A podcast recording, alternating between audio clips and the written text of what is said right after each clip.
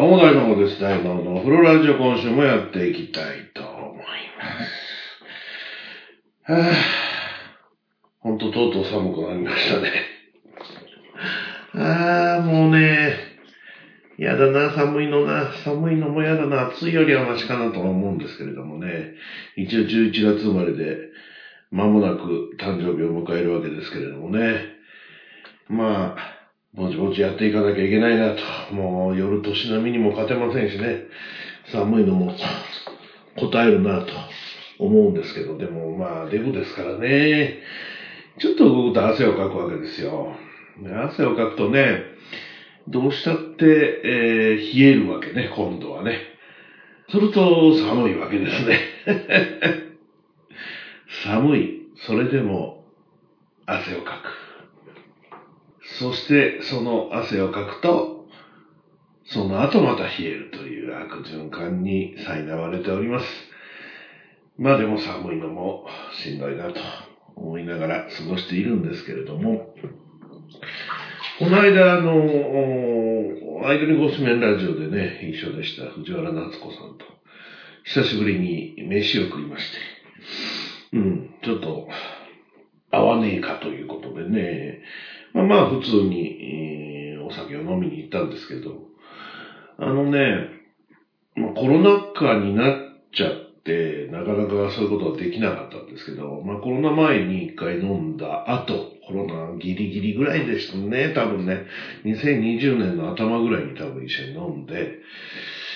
それから先全然こう会うことも叶わなかったんですけれども、まあ今回ちょっと、回昼で飲もうやということでね、飲みに行きまして、まあ、ううだうだと、まあ思い出話とか、まあ近況報告とか、まあまあ普通ですよ。まああの、アイドルの話とかもしましたけれども、で、えー、まあ飯を食って、まあ二人とも、まあまあ飲んで、で、二軒目、いつものね、お友達、共通のお友達でもあります。えー、アルカアルカさんに行きまして、またビールをいただいて。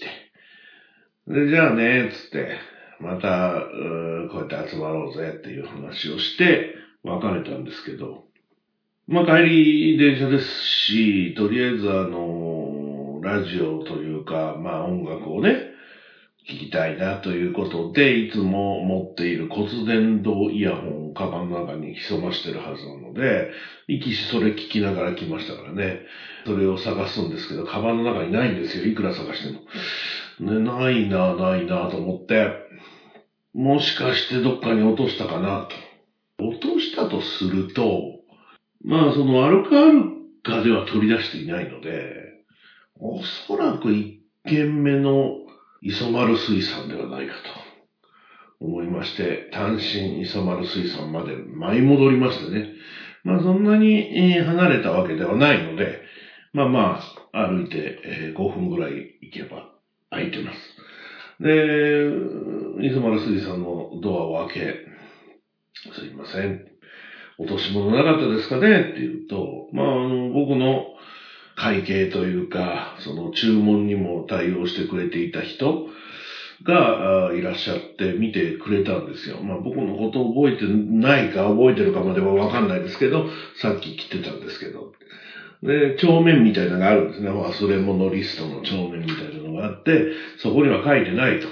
もうついさっきのこと。えっとね、多分、昼前から飲み始めて、3時ぐらいまで飲んでたんじゃないですかね。で、ちょっと買い物に行って、5時ぐらいから歩か歩か、7時ぐらいに帰ったんじゃないかなと思うんですけど、だから3、4時間前ってことですよね。どこに座ってらっしゃいましたって言われたので、あの角のところに行って、角のとこ見に行って、角のところの足元にね、落ちてるのを発見してくれまして、えー、よかったですね。やっぱり酔っ払ってるとろくなことないですね。やっぱりね、酔っ払いは落とし物、忘れ物多いんじゃないかなと思うんですけど、僕自身も。大体何かをなくす時っていうのは、酔っ払ってる時じゃないかなと思うんですけれどもね。まあ酔っ払ってる時じゃないですけど、まあ財布を落としてしまったこととか、まあ皆さんあると思いますけど、まあ日本って平和だなと思うのは、まあまあ全部抜かれちゃって捨てられてる場合もありますし、友人がちょっとなくしたものは全然出てこないとかいうこともありますけど、まあね、出てきますよね。僕の友達と一緒にね、自転車で、ちょっと、あの、旅行までは行かないんですけど、ちょっと自転車旅みたいなのね。うん、まあ、簡単なところです。大阪まで自転車積んで行って、大阪のちょろっとしたところを走っただけなんですけど、どうも、どっかローソンかなんかで、えー、財布を出して、で、移動するときにそのままその、どっかに置いたまま、僕はまた続き出発してしまったみたいで、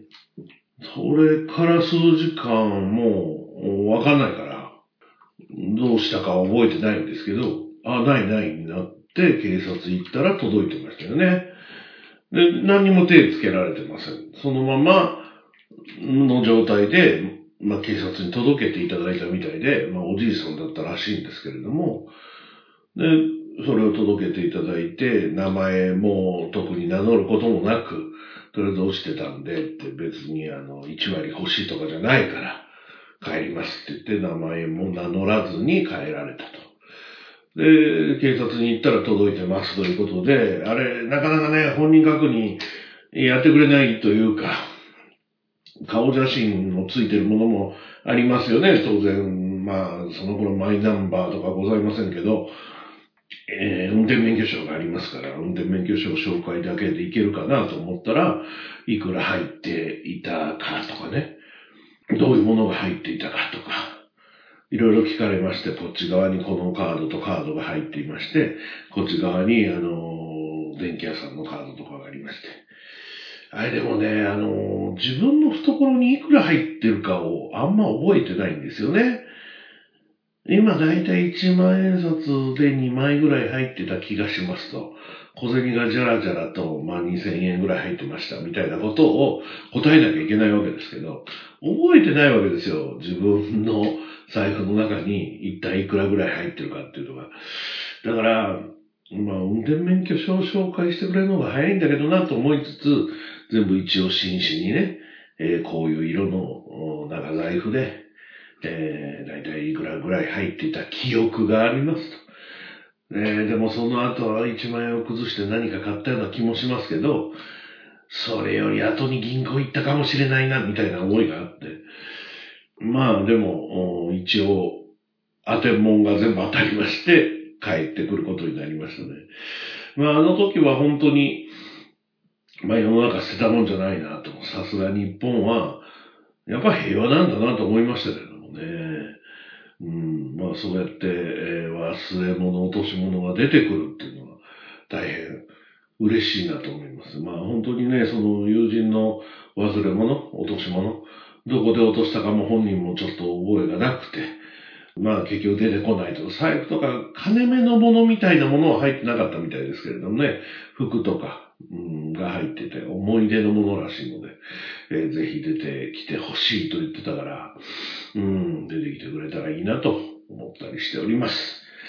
はい。ということで、えー、もう年末差し迫る中、えー、大魔王の誕生日も差し迫る中、えー、来週には12月という差し迫ったところでお送りする今週のお風呂ラジオもここからスタートです。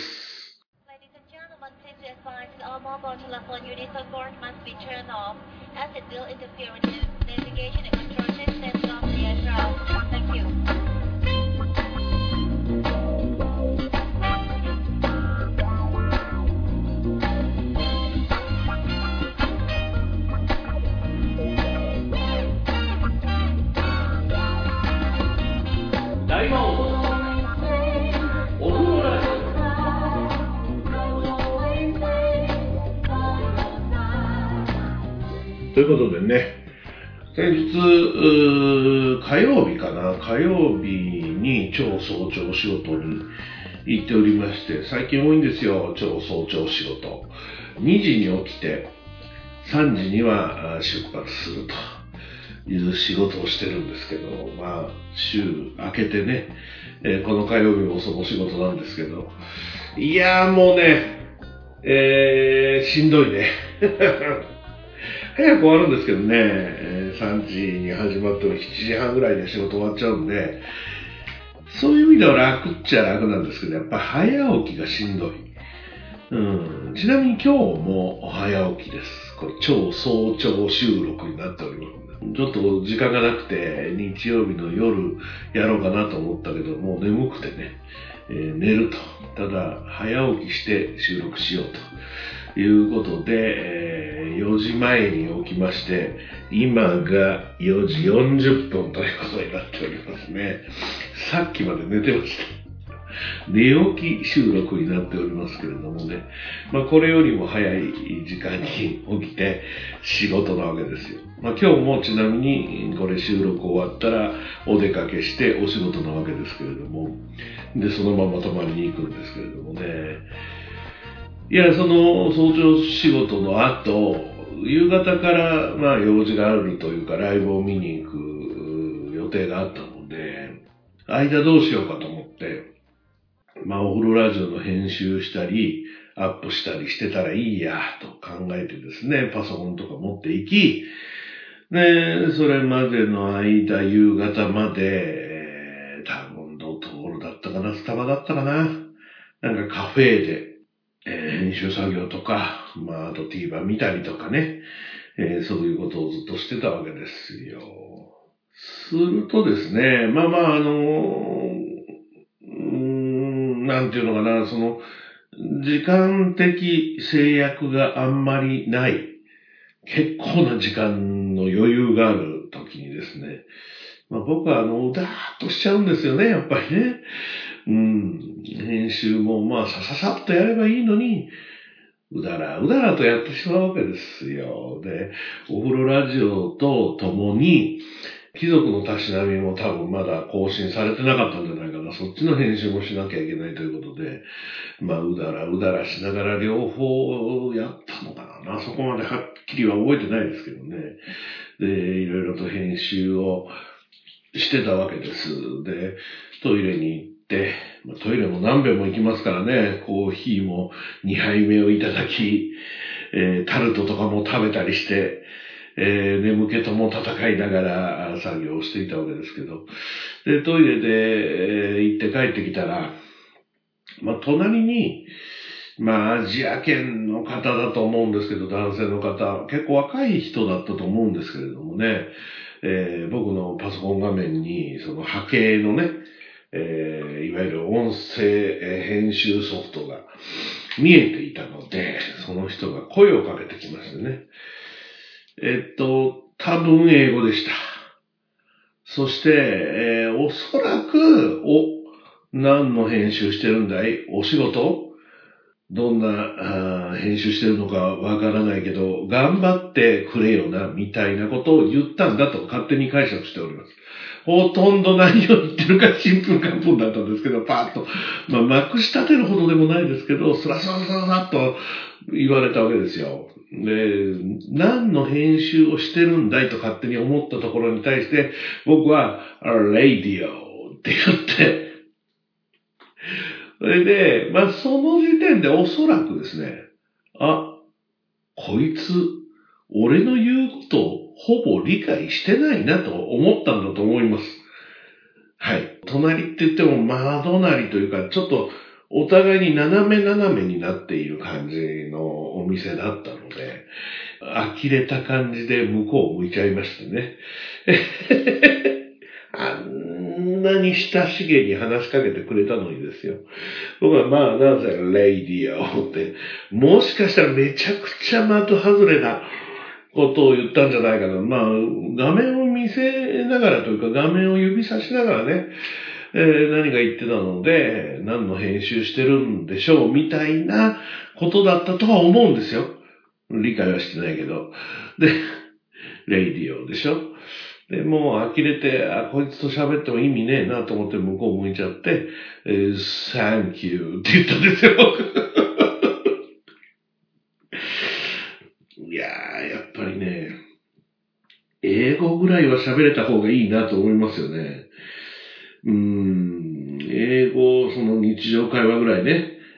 とりあえずリスニングができて、で、それに対して軽く答えれる語学力的なものがあるということになりたいなと思うんですけど、まあ今更感がすごくあってですね、正直今から勉強しようという気持ちはほぼない。だけどね、ちょっと情けない限りでしたね。やっぱり、まあ、街中で道を聞かれたりとか困ってる外国の方とかいらっしゃるわけじゃないですか。そこにさっそうと現れて英語でどうしましたかと、May I help you? っていうわけじゃないですか。でも、May I help you? なんて言ってごらんなさいよ。あ、こいつは英語がわかるんだなと思ってまくし立てられるわけですから。そりゃもう答えられないです。だから、声かけないよね。May I help you? なんて言ったが最後なわけだから。あの、英語が喋れますって宣言したようなもんだからね。だから、基本関わらないようにしている。でもそんな日本人多いと思うんだよね。外国人の人が来てもわかんないから、もうお断りにしてるっていうお店の話を聞いたことがありまして、えー、外国人が嫌いだからとかじゃないんですよ。もう、その店主さんが外国人来られてもどうすればいいか、どう説明すればいいかね、えー、わかんないので、まあ日本語の喋れない外国の方はお断りであるというふうにされているそうなんですけれども、まあ多いと思いますね。こんだけ観光、観光って言ってるのでね、本来は日本人ほぼ全員が英語を喋れるようになってればよかったんですけれども、今の若い子たちはね、もしかしたら、あの、先生がアメリカの方とかヨーロッパの方がね、えー、いらっしゃって、英語の授業とかするしさ、僕らだって英語が喋れない英語の先生から習ってましたからね。ほんと喋れないよ、あの人たち。単語を知ってて文法がとかそういう勉強からしか僕らは英語を学んでいないので、だから、どうしたってね、喋れるようになるわけがない。教えてる人は喋れないんだ。でも子供の時にですね、なんか本販売みたいなやつで、なんかね、カードみたいなものを差し込むと、英語の文章が再生されるみたいな、もう、押し売りみたいなもんですよ。来たんですね、それが。で、おかんに僕は欲しい欲しいって言ったんですよ。な、なんかその機械的なところに惚れたんでしょうね。すごくその、英語が習いたいとか、そんな気持ちはなくて、その機械にカードを通すだけで音が出るというギミックに惚れたわけです。で、もう、どうしてもやりたいと。で、教室が最近できまして、まあ、近所ですね、もう歩いてすぐのところに、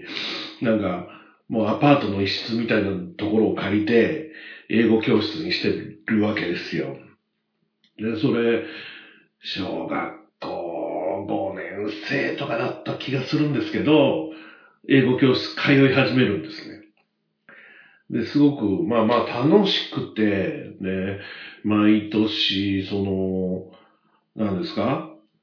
クリスマスの時期になるとプレゼント交換会をやってみたりとか、まあそこも英語でなんかやったりとかしてましたね。その時喋れてたかどうかは覚えてないです。おそらく喋れてないですね。で、日本語禁止とかでもなかったと思うので、まあ今時のね、えー、ECC とかがやってるやつ、ああいう感じでもないから、その、それを聞かせながら、なんかまあ、カルチャースクールみたいなもんですよね。とりあえずお金払っといてくれて、来てくれたらいいや、みたいな。でね、僕ね、そこの先生がすごく好きだったんですよ。うん、可愛らしい人だったと思います。もうもちろん顔も覚えてませんけど、まあおそらく大学生か何かだったんでしょうね、当時ね。えー、綺麗な可愛いお姉さんが教えてくれるということで、まあ週1だった気がするんですけど、通ってましたよね、自転車乗ってね。ね、ある時、多分1年から1年半通ったと思うんですけど、なんとなく僕の中で2回そのクリスマスパーティーがあった気がするので。でね、ある時その先生が辞めるんですね。で、ある時先生がおそらくご結婚か何かで辞められまして、で、次の先生がやってくるんですけど、なんか知らないです。なんでかはわかんないです。前の先生が好きだったからかもしれないですけど、新しい先生がどうも好きになれず、うん。全然ね、あの、当然可愛らしい感じの人だったと思うんですよ、今の記憶からすればね。で、授業も面白くなかったわけではないと思うんですけど、なんか行く気が起きない。で、小学校4年生、5年生、6年生ぐらいの頃だから、だんだん自我が芽生え始めてきて、で、思春期ですし、なんかすごく行くのが嫌になってきてですね、えー行ってくると言って、近所の本屋で立ち読みをし、終わったであろうくらいの時間に帰るみたいなことやってました。どうなんでしょうね。親にバレてたのかな、あれ。あんまり来てませんよ、みたいなこと。学校じゃないからね、行かなかったとしても特に、お咎めもないですしね、来なかったけど、みたいなこともなかった気がするんですよね。で、サボり癖がついてくると、もう本当行かなくなっちゃって、で、そのうちも行きたくないって言って、やめたと思いますね。さすがにこれ月謝もったいないなって、月謝確か、当時って振り込みとかじゃないですから、月謝袋みたいなものに入れてもらって、自分で持ってって渡してたと思うんですよ。親が渡すとかでもなく、僕が、例えばその月謝が月に5000円だとしたら、その5000円入れてもらって、その袋を持ってって、えー確かに5000円って言って先生が反抗してくれると。12箇所、あの、区切ってあるんですよ、封筒に。で、そこに何月何日に、確かに受け取りましたの受け取りの反抗をしてくれると。いう形だったと思うんですよね。さすがに、現生見てますから、僕自身が。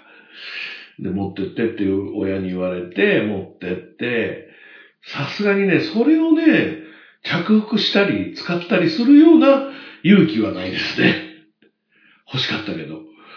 うん。で、絶対怒られるの分かってるからね。で、それはちゃんと払ってましたけど、ある時になんか、もうやめたいって言ってやめた気がしますね。で、あれを続けたからといって、英語が喋れてたかというと、なことはないと思うんですよ。だけど、まあ、あの、好きな先生がずっといらっしゃって、あと2年ぐらい例えばやってたら、まあ、基礎的なところは身についてたかもしれないですね。うん。積極的にアメリカの人というか外国人の人と喋る機会がもっとあれば、もうちょっと違ったのかもしれないなと思います。少なくともそこでやったことっていうのは何も残っていないので、何も、本当何一つ覚えてないですよね。うん。それで、覚えてはないけど、身にはついているんだよ、という、というようなこともないです。全くないです。だから、うん。何の役にも立ってなかった月謝だったと。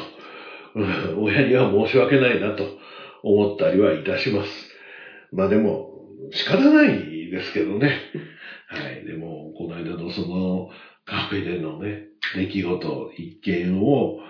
思うたびに、まあ、英語喋れてたらよかったなと。うーん、多少の英語が理解できる経験値が欲しかったなと。そんな風に思う次第でございます。はい。ということで、この後は朗読のコーナーです。なんか短いのがね、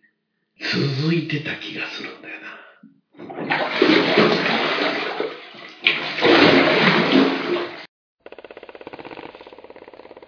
俺の準備は OK だぜ。準備ができすぎている。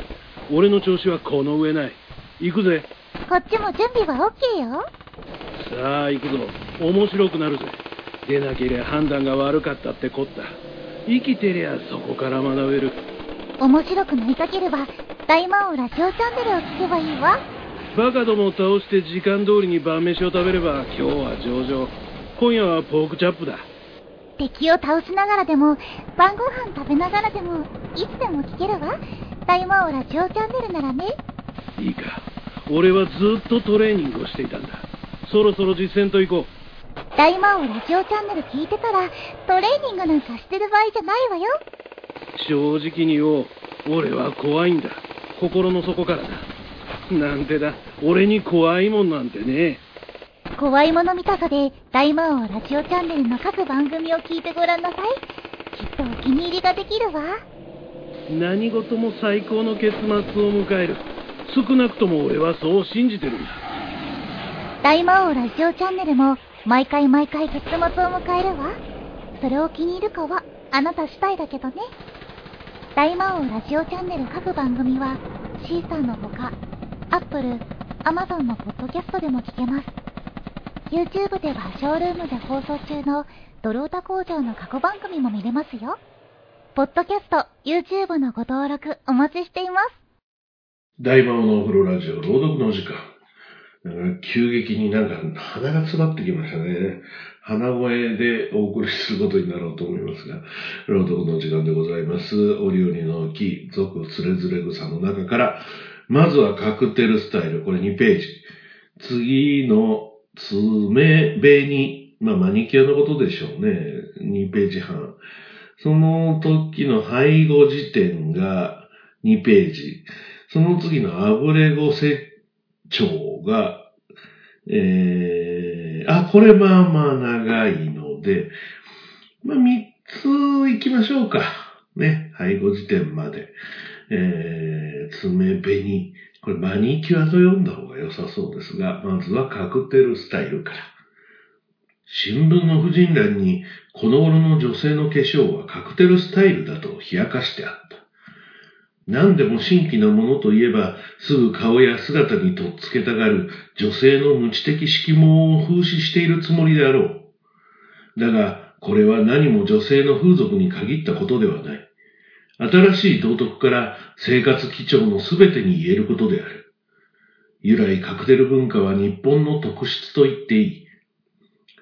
藤原文化は東朝大陸との交渉から、桃山文化はヨーロッパや南方諸島との交流から、明治文化は鎖国の解放から、そして今は敗戦という革命を経て、特殊な時効と混乱を期しているだけのことである。やがて次の作用は徐々にこの現象を自分のものに調和していくに違いないと思う。その意味で女の姿は他からの影響と独自の条件との調和の象徴と言えないこともない。そのメーターにより、およそその国の文化程度は観光客にも一目でわかる。はい。そして、爪紅マニキュアと読みたいと思います。アメリカ婦人の真っ赤なビズメ法を真似て、日本の女性もそのまま真っ赤にしているのは知恵がない。独創味がない。昨日洋装の人の真っ赤な指先を見たのに、同じ女性が今日は和服のせいか、洗い落とした素肌の爪をしていたりするのは男にとって面白くない。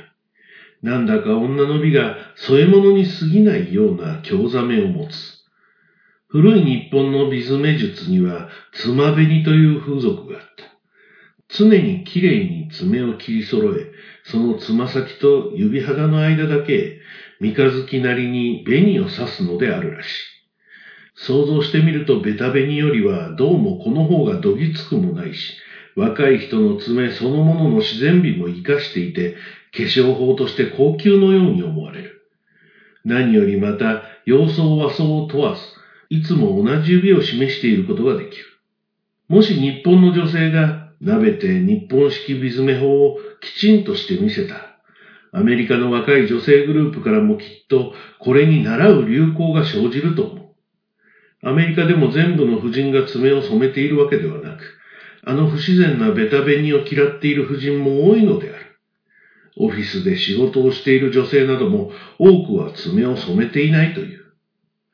などと柄にもないことを考えたりしたわけは、女の流行の一つぐらいは、こっちから売り出して、あっちへ真似させてやりたいからだ。背後辞典。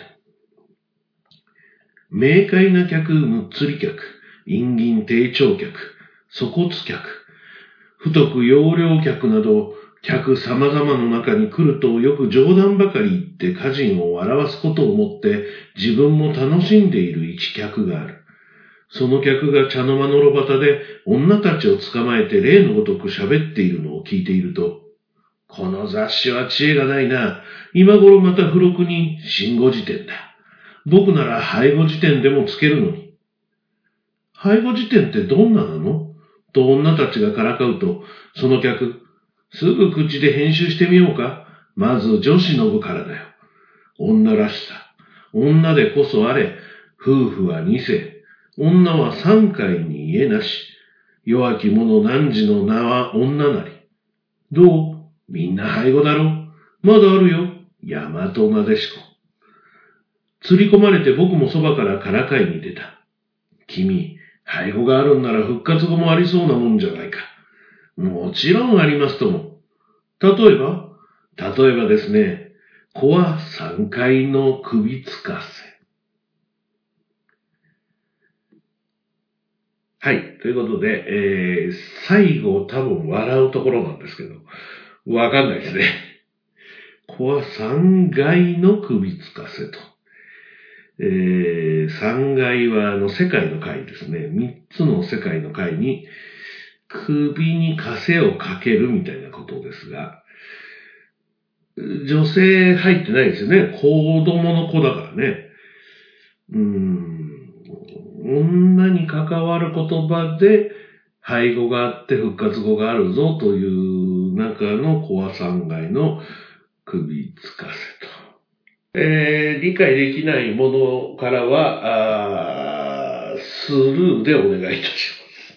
ます。英語と同じく、日本の言葉でもスルーしなければ理解できない言葉、いっぱいあるんですよね。はい、ということで、えー、3編短いのを読みました。今週のお風呂ランチの朗読の時間はここまででございます。また来週お楽しみに。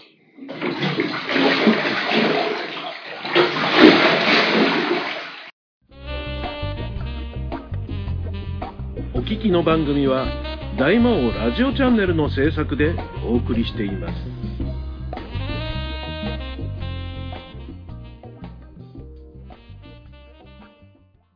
去年亡くなりましたね。年末、今の時期ですね。12月入ってすぐぐらいだったと思うんですけれども、僕のおばが亡くなりまして。えー、っと、うちの母親の姉ですけれども、えー、っと、80の後半だったと思うんですが、うん。まあちょっと、多分亡くなった時にこのラジオでも話をしたと思うんですけれどもね、えー、しばらく僕も会ってなくて、あんまりよろしくないと、体調的にもよろしくないということは聞いていたので、そんなに驚きはしませんでしたけれども、えー、ことあることにこの番組でも言ってたかとは思うんですけれどもね、まあ、大変いろいろと。まずね、お墓に入れてあげないといけないので、旦那さんがいるお墓に入れると。でも、本人の名義で本人が入るっていうのが無理なので、うちの母親に、まず譲渡するわけですよ。名義を。名義を変更いたしまして、名義の変更が済んで、初めてお骨を入れることができる。お骨をね、もうすでに旦那さんのお骨は入っている。で、その状態でお墓に入れて、で、法要もちゃんと済ませて、で、四十九日、四十九日の時にお骨入れたんだっけな、ちょっと覚えてないんですけどね。えー、まあだから年をまたいで2023年にそのあたりのことをやったと思うんですけれども、まあ一年間、旦那さんと一緒にそのお墓に入っていただいて、何せ、まあ子供がいないのでね、おばにはね。で、結局やらなきゃいけないのは僕らなわけですよ。で、親戚一同、そのおばさんの弟夫婦たちと僕、で、うちの母親、まあ母親だけが兄弟で残っているので、結局相続系はうちの母親と、それぞれ亡くなってている弟の子供たちになっていくわけね。で、そこで、まあいろいろと話し合いをして、結局、お墓って供養のお金を毎年払わなきゃいけないわけですね。供養というか、その管理費ですよね。で、管理費を、なんか、令和17年分ぐらいまで、30年分ぐらいもう払ってあったらしいんです。それはまあだから僕たちがわざわざ出さなきゃいけないことはなかったんですけれども、墓を守る人がいないんですよ。僕たちもそこまでなかなか行ってられないっていうのもあり、だから墓じまいという選択肢をね、まあ、考えたわけです。最初の頃から、もう納骨する時から考えてました、本来は。だけどまあまあ、こっちのね、残されたものの気持ちの問題で、ご本人がどう思ってるかなんて当然わかんないんですけど、まあ一年間はとりあえずせっかくこの墓がいいということでお二人で決めて、お墓を建立して、そこに入ってもらうことの方が一番いいでしょうということになりまして、えー、そこに入ってもらったんですけども、なんせそこの墓を守っていくということがやっぱりね、うちの母親も高齢ですし、弟の奥様たちも高齢ですし、まあ僕自身もそういうところを守っていくというあれがなかなかないので、子供ではないですからね。だから墓をしまおうではないかと。つまり合同で、えー、体供養をしてくれるところにね、えー、入れるよということで、まあまあ、その、お墓がある霊園の中で永代供養してもらうことにしまして、もうこれも大変でね、もういっぱい書類書かなきゃいけないんですよ。で、名義を持ってるのがうちの母親なので、母親を連れて行き、で、最初に送ってきてくださった書類に名前とか詳しいことね、ここの区画のこの墓でございますと。うちのおばの名字と名前が書いてあって、それ書いてあってっていうか書いたんですけど。で、うちの母親に全部書かすわけ。ここをこう書いて、ここをこう書いて。で、ちゃんとそれ持ってって、解約の手続きをね、してね。で、そのまま、合同葬のもと、え体育用もしてくれるところまで話を持っていくわけですけれども、まあ、出てくるは出てくるは新しい書類。こっちで書いて持ってったもの、ほんの一部ですよね。その数倍の書類がいっぱい出てきて、ここにこう書いてくださいと。で、ここに実印をしてくださいと。ここは認め印で結構ですとか言いながら、一個一個済ましていくわけ。まあ、向こうも大変ですね、仕事とはいえね。で、まあ、母親の横に僕がいて、ここをこう書いて、名前書いてとか、日付書いてとか、まあ、何月何日から何月何日までかとかね。なんか、亡くなったのはこの日だとかね。そうするともう全部全部書いていかなきゃいけないので、あるんですよ、書類は。書類はあるんだけど、すでにそのある書類ではなく、解約手続き用の書類を新たに直筆で書かなきゃいけないわけですよ。で、僕が書いた方が早いんですけど、僕が書くと、全部にこの代筆であることを書かなきゃいけないわけで。つまり僕の身分証もいるわけですよ。本当にめんどくさいね。だからね、うん、まあまあ大変なことをしているので、うん、まあそういうところもちゃんとやらなきゃいけないのは分かっているんですよ。分かっているけれども、うーん、ああいうのって大変だなと思いました。でね、まあ、うちの母親まだ生きてますので、ですけど、うちの父親が入っている墓というのがあるわけですよ。でうち兄弟3人いるんですけれども、兄貴と姉貴がいるわけですけれども、まあ、もし母親が亡くなった場合、まあ僕が守ることになると。するとですね、まあ僕もそしたらそこに入るのかなって話になるわけじゃないですか。すると、僕、嫁も子供もいませんから、僕が亡くなった後にですね、うちの兄弟がいなかった場合、うちの兄弟の子供に行くわけですよ。今回と全く同じ構造ですよね。そしたらね、やっぱり生きてる間に、墓じまいってした方がいいんじゃないかと。まあ、親戚一同集まったからそんな話もしたんですけれども、やっぱり、まあ僕の子供の頃ぐらいまでは、先祖代々の墓をね、まあ、うちの家も、その、おばの家もね、えー墓は先祖代々の墓ではありません。その一代で建てた墓ですけれども、墓を建てること自体がステータスだったり、えーそれを代々守っていくという意識って今薄いと思うんですよ。考えたこともないと思うんですよね、若い人なんか。僕だって考えたことなかったですし。すると、この同じ気持ちというか同じ作業を、ああ、めいっ子にやらさなきゃいけないんだと思うと、今のうちに測ってしまっといた方がいいんじゃないかなとか思ったりね、するわけですよね。まあ、母親が生きてる間にしまっちゃうことは多分ないんですけど、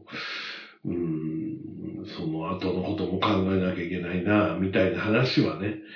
いわゆるその今回亡くなったおばさんではなく、まあ生きているおばさんたちも、いろいろ考えるところあるみたいで、まあ孫、子供がいる場合はまだしも、うん、だかなか、世の中の風潮というか、そういうものが変わってしまっている世の中なので、昔とはね。そこにお墓があることが当たり前であり、えーお寺さんに世話になるのが当たり前でありっていう時代がね、変わってしまったっていうのが一番大きいかなと思います。なので、霊園もね、そうやって合同葬みたいな永久保存、永久保存？永代供養ですね。永代供養を選ぶ人が増えているから、経営的に今後大変だろうなと思いますね。お寺なんかでもそうですけどね。ええお寺の和尚さんはもう、なんせ営業かけてきますからね。お葬式に来てもらったところはね、この話もしたから、四十九日もやってますし、一周期もやってますので、ぜひご利用ください、的な。だって今回もですね、えー一周期法要をしたところがですね、まあ若い和尚さんだったんですけれども、まあ個人様を思い出すためにも、年に一回とかお集まりになられると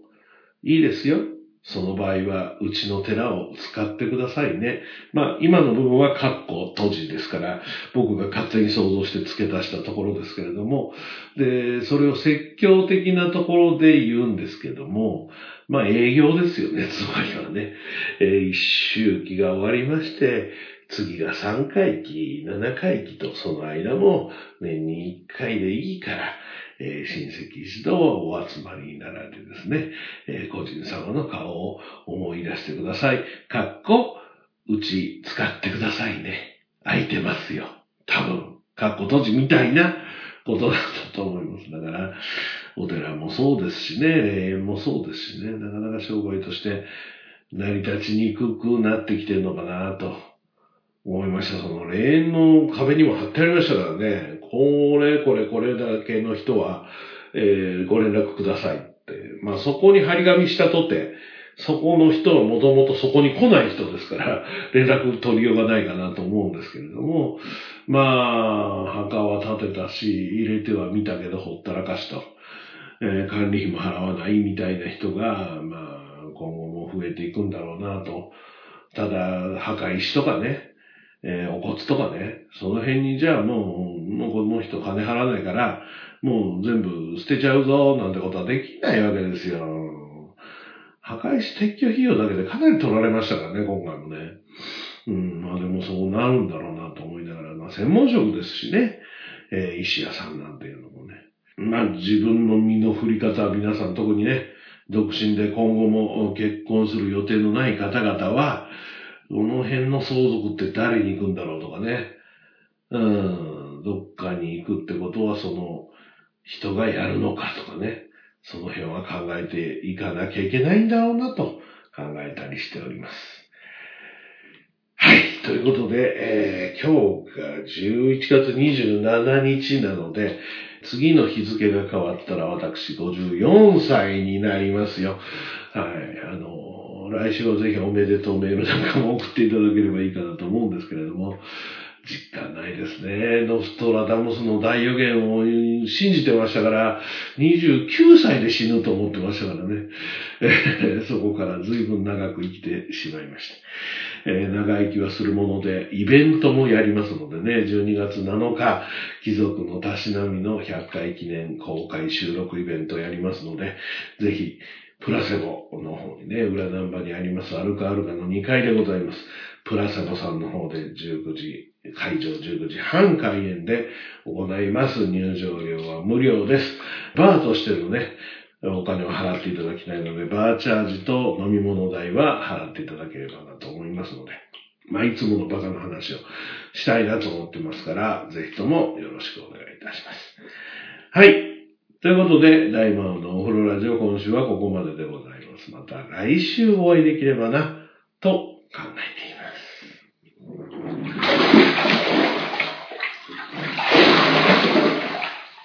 大魔王のお風呂ラジオ。この番組は、大魔王ラジオチャンネルの制作でお送りしました。